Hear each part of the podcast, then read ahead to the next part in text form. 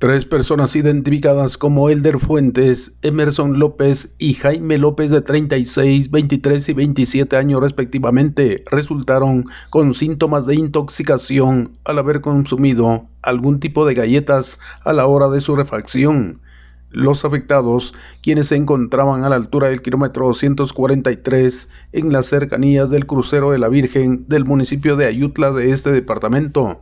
presentaban dolor de cabeza, vómitos y dolor abdominal, siendo auxiliados por bomberos municipales departamentales de Pajapita, quienes los trasladaron a la emergencia del IX de Coatepeque. Desde Emisoras Unidas en San Marcos, informa José Luis Vázquez, primera en noticias, primera en deportes.